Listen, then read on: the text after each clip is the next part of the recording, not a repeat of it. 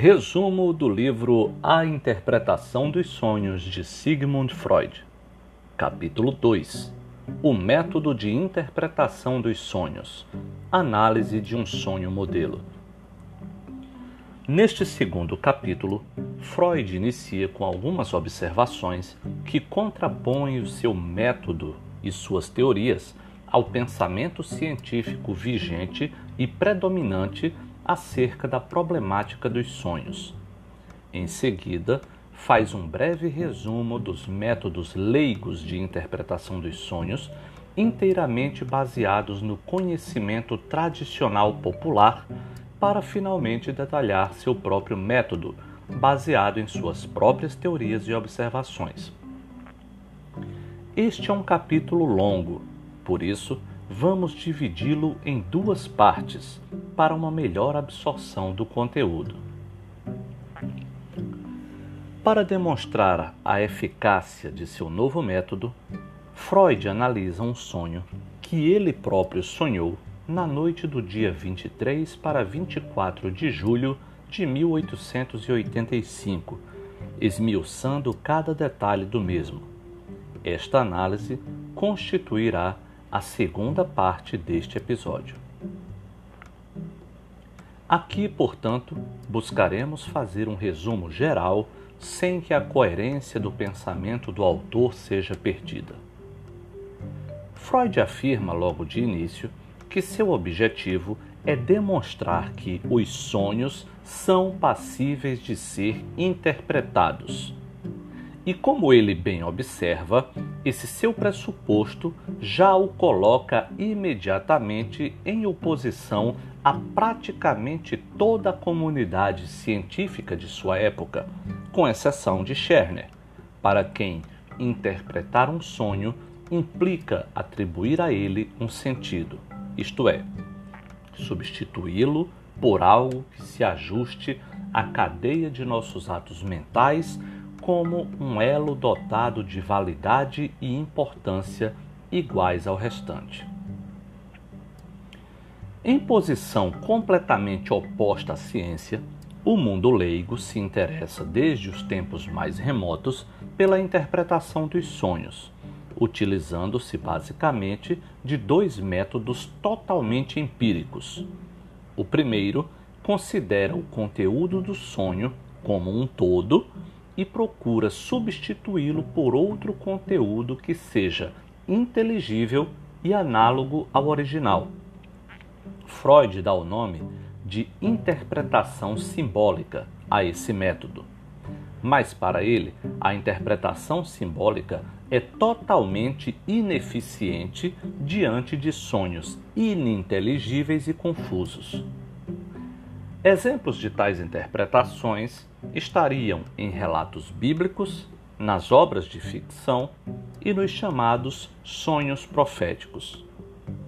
Para Freud, este método não é eficiente porque depende exclusivamente da intuição direta do intérprete, o que vai totalmente de encontro ao pensamento científico. O segundo método é o que Freud chama de decifração. Ele trata os sonhos como uma espécie de criptografia em que cada signo pode ser traduzido de acordo com um código fixo. Este é o método utilizado pelos tão populares dicionários de sonhos. A essência do método de decifração reside no fato da interpretação não ser aplicada ao sonho como um todo, mas a cada parcela independente de seu conteúdo. Freud observa: Não se pode imaginar, nem por um momento, que qualquer dos dois métodos possa ser empregado numa abordagem científica do assunto. O método simbólico é restrito em sua aplicação e impossível de formular em linhas gerais. No caso do método de decifração, tudo depende da confiabilidade do código, o dicionário de sonhos empregado. E quanto a isso, não temos nenhuma garantia. Assim, poderíamos nos sentir tentados a concordar com os filósofos e psiquiatras e, à semelhança deles, descartar o problema da interpretação dos sonhos como uma tarefa puramente fantasiosa. Mas descobri que não é assim. Fui levado a compreender que temos aqui, mais uma vez, um daqueles casos nada incomuns em que uma antiga crença popular, ciosamente guardada, parece estar mais próxima da verdade que o julgamento da ciência vigente em nossos dias. Devo afirmar que os sonhos realmente um sentido e que é possível ter-se um método científico para interpretá-los. Para chegar ao seu método, Freud partiu de uma observação de seu antigo mentor e parceiro de pesquisas, Joseph Breuer, 1895, que afirmava que a solução para os sintomas patológicos das fobias histéricas, obsessões, etc., estava em sua decomposição, isto é, quando esse tipo de representação patológica podia ser rastreado até os elementos da vida mental do paciente, a representação se desarticulava e o paciente ficava livre dela. Nas palavras de Freud, meus pacientes assumiam o compromisso de me comunicar todas as ideias ou pensamentos que lhes ocorressem em relação a um assunto específico. Entre outras coisas, narravam-me seus sonhos e assim me ensinaram que o sonho pode ser inserido na cadeia psíquica a ser retrospectivamente rastreada na memória a partir de uma ideia patológica. Aqui cabe uma observação. Para Freud, este livro é a obra que inaugura oficialmente a nova ciência do século XX, isto é, a psicanálise, de modo que nele é tratada a interpretação dos sonhos como uma das etapas, por assim dizer, da teoria psicanalítica. O livro trata ou ensina, podemos dizer, o método psicanalítico como um todo, de modo que na explicação anterior a esta nota, Freud faz o seguinte comentário: Faltava então apenas um pequeno passo para se tratar o próprio sonho como um sintoma e aplicar aos sonhos o método de interpretação que fora elaborado para os sintomas. Para que ele, o paciente, possa concentrar sua atenção na observação de si mesmo, é conveniente que ele se coloque numa atitude repousante e feche os olhos.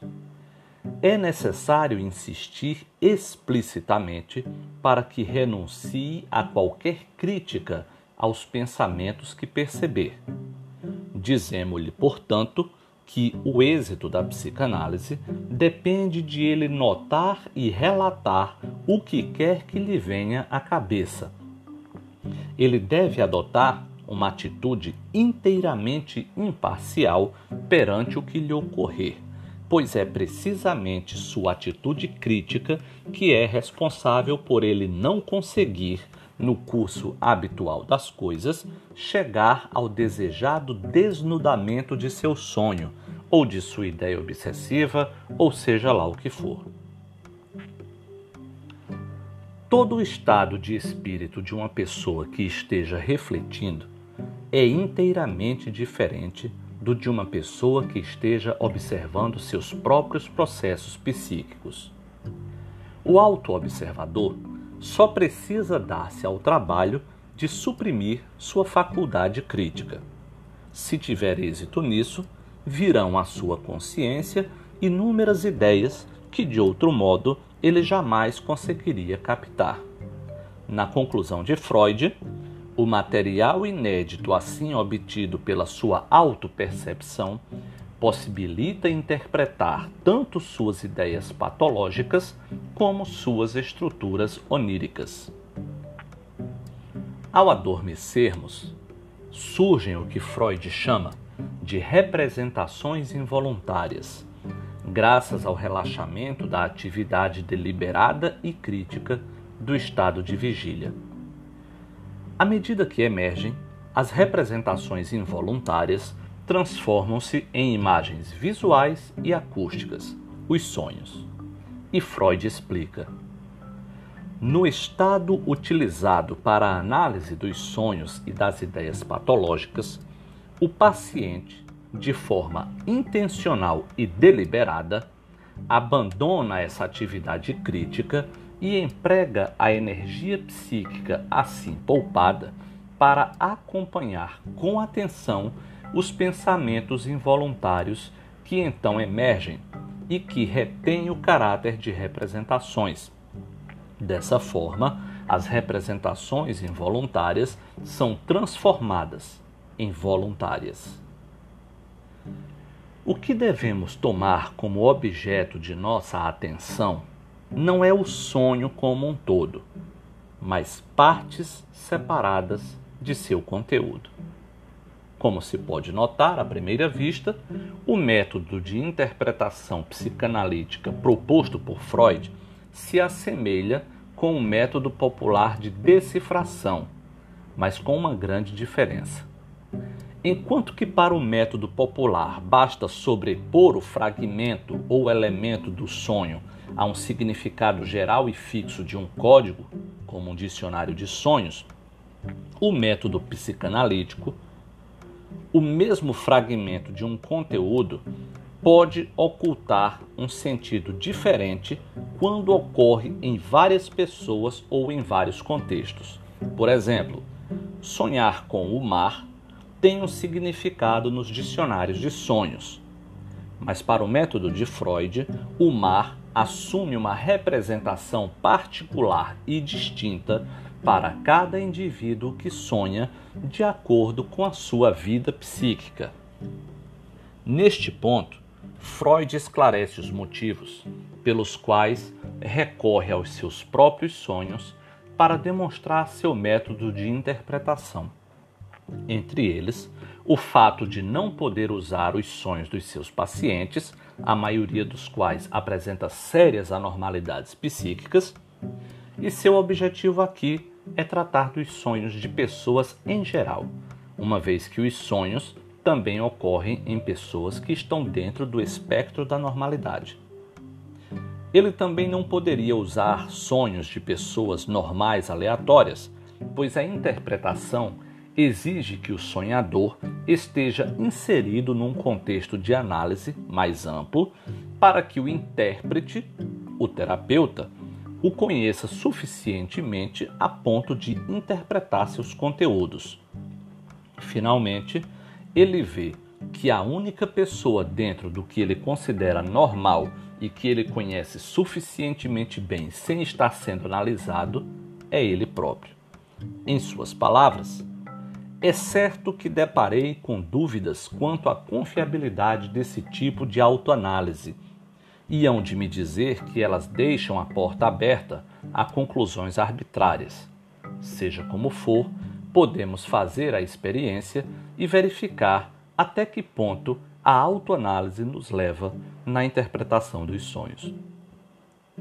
No próximo episódio, a segunda parte do capítulo 2, o método de interpretação dos sonhos, análise de um sonho modelo. Até a próxima.